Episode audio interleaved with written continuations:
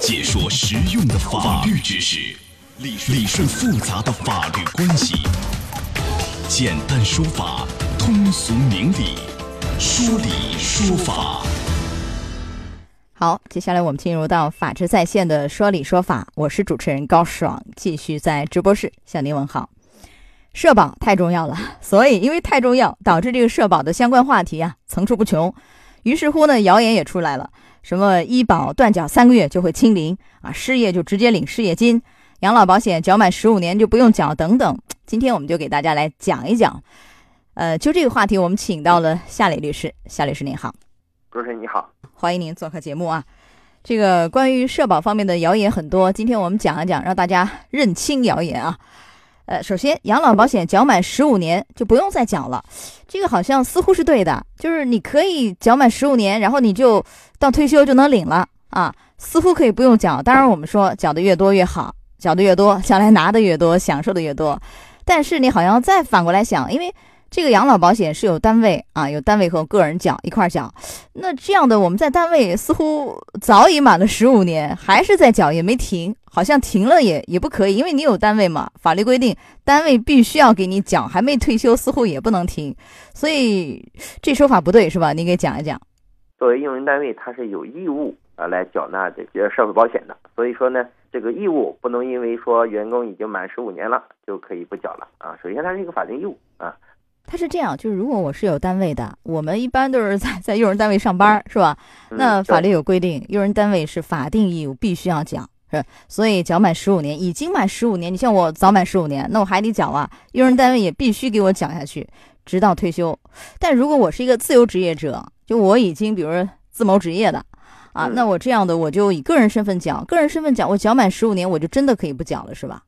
这就随我了，是吧？缴纳你呃，就是说你自由职业者的缴纳并不是呃这个法定的义务啊，你可以选择继续缴纳，也可以选择中断，但是你必须要缴满十五年才能享受到就是以后的养老养老保险啊。还是那句话，你不管是有没有单位啊，你缴纳的年限越长，或者说缴纳的基数越高啊，你退休的年龄越晚，所在地的职工工资越高的话，他的养老金以后就越多。是，那我再总结一下，有用人单位的，就这个是必须缴满十五年以后不能停，还是要缴。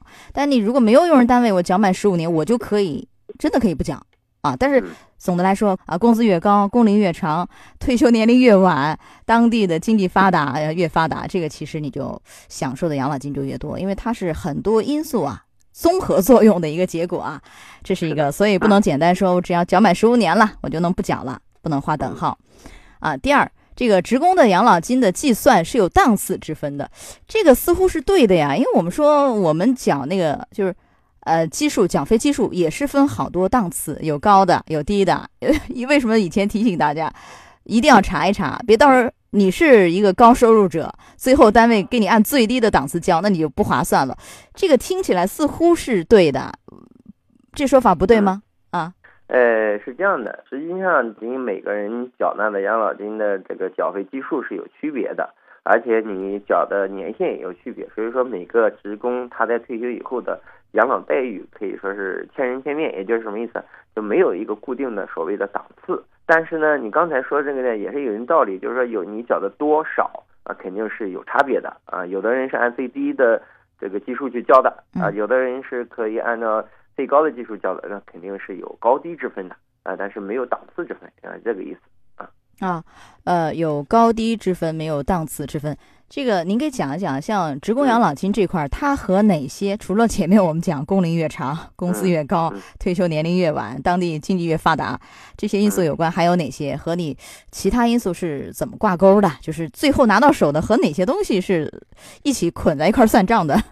嗯。一般的职工养老金呢，它是两部分组成的，一部分叫基础养老金，也就是你啊退休的上一年度的在岗职工平均工资，以及你自己的指数化啊月缴纳这个工资，这两个这什么意思？呃，这没听懂。嗯，这两个数额会决定着你这个基础养老金的水平，因为它是按照你退休时的上一年度这个在岗职工平均工资和你本人的指数化月平均缴纳工资这两个工资的平均值啊，按照你的缴费年限来计算。呃，对，您说上一年度在岗职工平均工资这个能明白啊？呃，嗯本人指数化月平均缴费工资，这是什么叫 指数化？这是什么意思？月平均的，呃啊，这个因为你缴费的工资，因为实际上很很多年限啊，它是有一个计算公式的，呃，然后把你这个历年来的平均缴费工资它做了一个加权啊，最后得出来一个数额，不是一个非常直观的一个数额 啊。啊，这个要由人社部门给你算了，是吧？对对对，它有哦这个相应的一个加权计算公式。嗯。啊，然后这是基础养老金，还有哪些呢？啊，第二部分就是个人账户养老金，就是你交纳养老的时候都会有一个个人账户，嗯你个人账户的储存额，它到时候除以这个计发的月数，得出来你的就是个人账户养老金。这个计发月数呢也是有区别的，一般嗯六十岁以后退休都是一百三十九个月啊，如果是五十岁退休呢，可是一百九十五个月，五十五岁退休呢一百七十个月。对你退的越晚，你不是越划算吗？是吧？哎，对，哎，是啊的，它计算的月份就减少，减少会你这个平均下来每个月的啊个人养老金就多一点。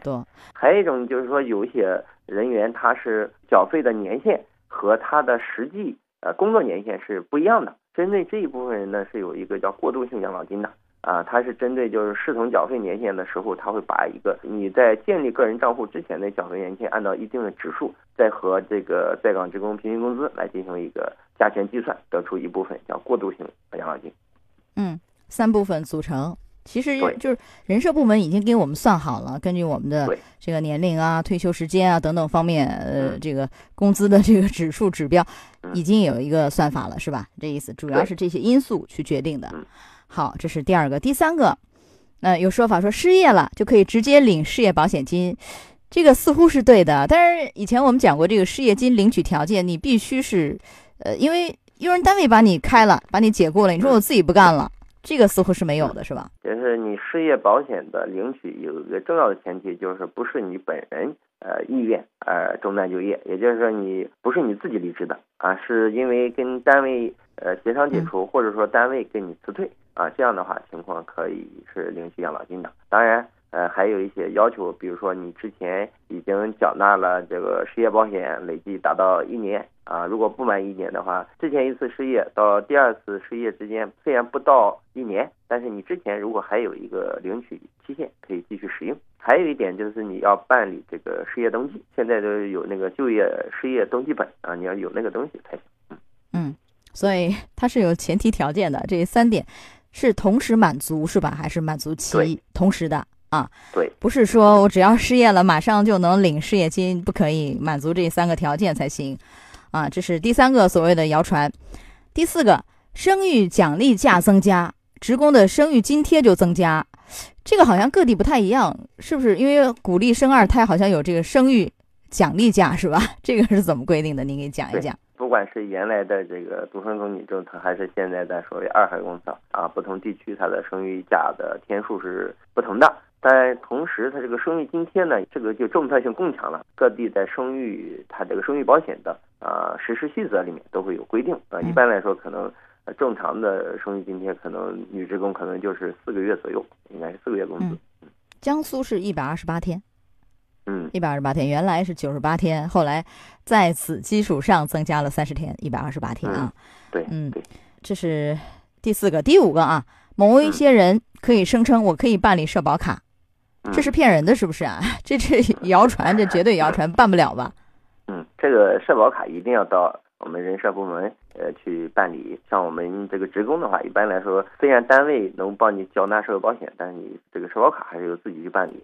实际上每个街道都有一些办理点，所以也很方便啊，不需要去呃找关系，不 不从正规渠道来办理啊。走旁门左道，呃，但是他说可以代办什么的，这样能相信他吗？如果有个人说我可以帮你代办，给你办好了，你不用费事，能相信他吗？这样的？呃，我觉得这个还是要社保卡，实际上比我们的身份证甚至还更重要，因为它是你的一个整个以后你社保缴费的记录和你领取待遇的一个非常重要的一个凭证。嗯、这个轻易不要相信其他人。当然，如果你自己没有空的话，嗯按照领取这个社保卡可能是可以授权呃他人去办理的，但是办理的地方一定是啊、人社部门指定的一些啊窗口或地点。对，这个一定要按规定来，你不能随便找一个人，他说我能帮你啊怎样很快的办到，马上能拿到取到，这个不要轻信他啊。好，说到这儿，我们稍事休息一下，马上回来。法治在线正在直播，高爽制作主持。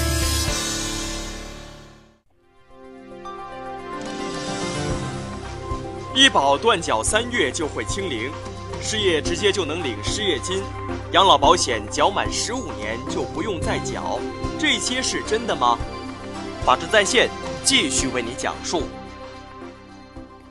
好，我们继续讲一讲，在这个社保方面一些传的很多的谣言啊，未必是对的，未必是真的啊。呃，咱来看一看，这个有说法，你比如说到医院去看病以前，一定要到社区医院转一下，否则就报不了销。哎，这个听起来好像是对的呀，似乎有有的一些地方真的要求你要到社区的这个转一下，因为他是鼓励就是大病到大医院，小病到小医院。你是小医院感冒，你到大医院去看，所以他鼓励你你要转一下，要不然你报不了。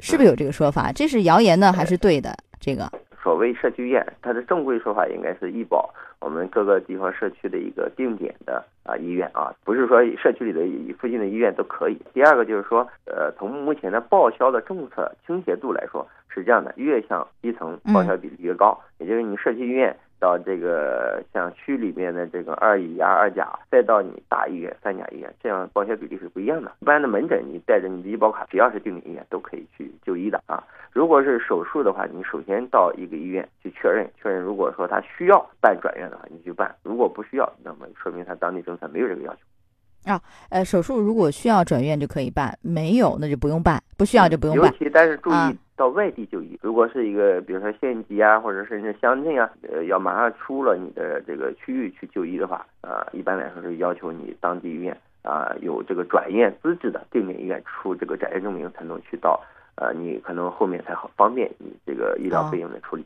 就是你跨行政区域去就医的，那这个是需要有一个转院的一个一个证明才可以报得了销。呃，也就是一般的，就是我去医院，无论大医院、小医院，这个看病感冒发烧还是相对大一点的病，这个没有说要一定要到社区医院转一下，就门诊这块没有这个说法，转手术住院也没有，除非你转院治疗，那是另外一回事儿，是吧？对。嗯啊，只是说，就是你这个，特别是门诊这块儿，你看的小病什么的，你又到大医院，可能报销比例会会有一点低，不如这个社区医院报的多一点，是这意思吧？不太划算而已，是吗？嗯嗯。好，这是第六个啊，第七个，这个社保卡可以随意借给别人，这话题咱说了好多年，就不能随便借。呃，如果拿着别人的社保卡什么住院的。或者是我买药套取，然后再去贩卖，这都涉及到一些刑事犯罪吧？你给讲一讲。对，这都涉嫌到一个套取这个医疗保险的基金啊，这个如果数额达到五千以上，都可能构成这个保险诈骗罪啊，都可以构成犯罪的啊，涉嫌。当然，你轻易一点，你把这个这些药品啊、药物。嗯，买回来之后或者说进行转卖啊，那也是，实际上也都是一些违规违法的行为。包括你拿这个医保卡去购买一些非啊医疗用药，比如说购生活用品啊、保健用品啊，这个都不是它法定允许的范围内。啊，但是 很多药店会有啊，就是他卖一些生活用品、洗化等等类似的啊，你可以刷医保卡买呀。您的意思是这个其实也是违法？啊，都可能是违法的。当然，你要具体看它是否允许，还是否列入到医保用药的范围啊。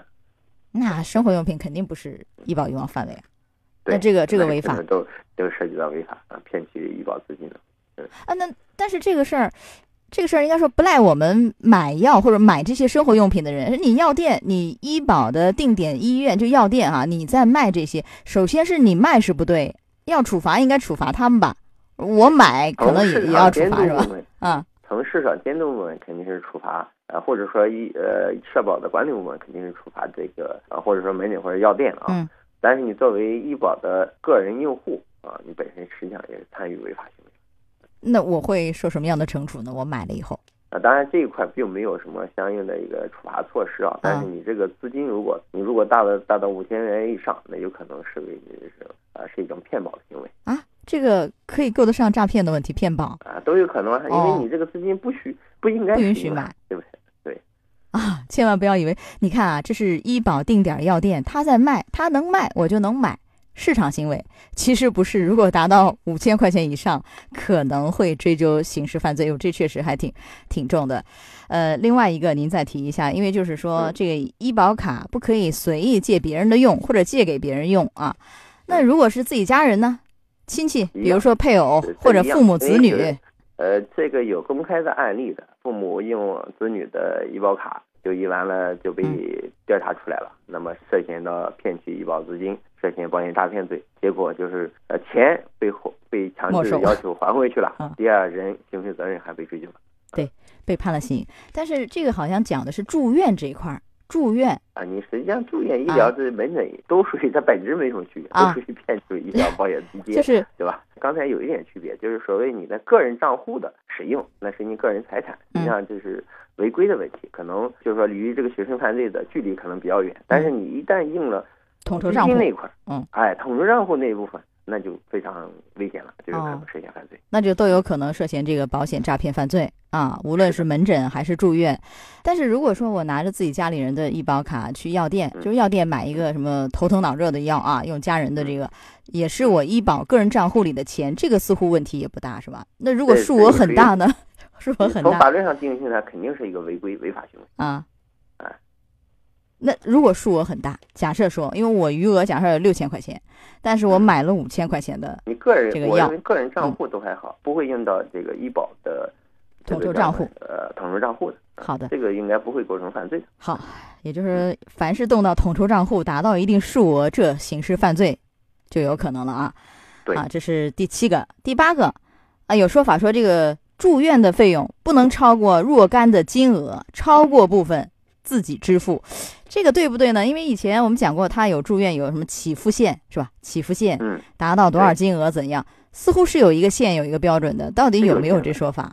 呃，住院费用是有限额的，但是你这个每年的限额，一般说，呃，各地它都有公布的，甚至过一段时间都会有调整啊。第二个就是说。超过限额以后，每次住院达到限额，它可能重新 办理这个住院手续。就是你每年是没有限额的，但是每次住院可能是有限额的。哎，那为什么达到这个限额，我要重新办住院手续？就我一年就是重新一次住院，它可以限额可以重新，它每次住院的限额可以重新计算。这是现实中可能大家都了解的一个方式。那那这种方式。不违法不违规是吧？我可以再重新办一回，不存在套取什么这个基金的问题是吧？呃，这个我觉得不存在的，因为本身你正常的医疗需要，可能有的地方是有这规定，有的地方不一定有这规定。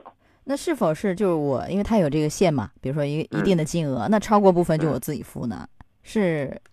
要呃不会，因为我们还有一个叫大病叫保险，他会用各种政策尽量减轻我们职工的负担，达到一定限额，你可以还有一些，比如说那些慢性病啊，这个门诊你要审批，审批以后它就报销政策不一样了，所以说大家要了解啊。那这事儿问哪儿？问人社部门还是？啊，你可以打人社部门，可以向呃，比如说当地医院，基本上都会非常了解的。好的，这是关于这个住院的报销的问题啊。呃，第九个就是医保断缴三个月会清零，这个这个是说了好多年的。其实怎么说，它不是相当于是清零，但是呢会有很大的影响啊。您给讲讲有哪些不利影响？就是说这个说法可能有点这个呃叫什么？有点过了，通死，太过了。对，首先它不会影响你的缴费年限的，但是你中断那一部分肯定不累计的，对吧？你中断期间，呃，达到三个月以上，可能会影响你的能否享受医医保政策。当然，也不可能说你这边断了医保，那边就不能享受了。一一般来说，给这个三个月的缓冲期。这缓冲期，你后面如果继续继续这个续了啊，又有找到单位了，又继续缴纳了，那么你就可以继续享受这个呃医保待遇。如果说你当时没有找到，你后面医保待遇就会受到受到影响。那我没有找到，我自己缴呢？以个人身份也是可以的。自己缴的当然可以了。嗯。那也就是它实际上是三个月的缓冲期，呃，这三个月内如果我没有没有续上，我断了，那后面我看病，特别是我住院什么的吧，门诊啊都会受影响，是吧？对，主要是可能是这个，呃，住院受住院，因为你门诊基本上多数情况下还是用你的个人账户，这个个人账户。那 问题是我个人账户里没多少钱，一用完了以后，那就你还是要带着医保卡。我们要一定要注意，就是你个人账户没钱了，你付现金，你门诊达到一定数额之后，他就开始享受保险基金给你支付一定的比例啊。所以说你即便呃没有没钱账户的钱，也要刷医保卡就医啊。是，这样你才能累计，你看你有多少医疗费支出了。对，来证明是什么呢？我是一个参保人员，我是享受这个医保待遇的，即便我个人账户里钱没了，但我可以享受统筹账户里的一些优待，是吧？这个含义。好，这是我们今天的说理说法。我们把这个社会上传的比较厉害的几种说法，其实呢，呃，不完全等同于谣言，但是呢，不是太正确。我们做了一些纠正，让大家认清楚，哎，哪些是正确的。好，结束说理说法。法治在线，高爽制作主持。节目收听时间：首播 AM 七零二，江苏新闻综合广播，十六点到十七点；复播 FM 九十三点七，江苏新闻广播，二十二点三十到二十三点，次日两点到三点。想咨询法律问题和主持人高爽互动，请下载大蓝鲸 APP 到高爽的朋友圈。节目微信公众号。江苏台法治在线，网络收听方式：江苏广播网三 w 点 vojs 点 cn。智能手机下载大蓝鲸 APP，或者蜻蜓软件搜索江苏新闻综合广播法治在线，可随时收听。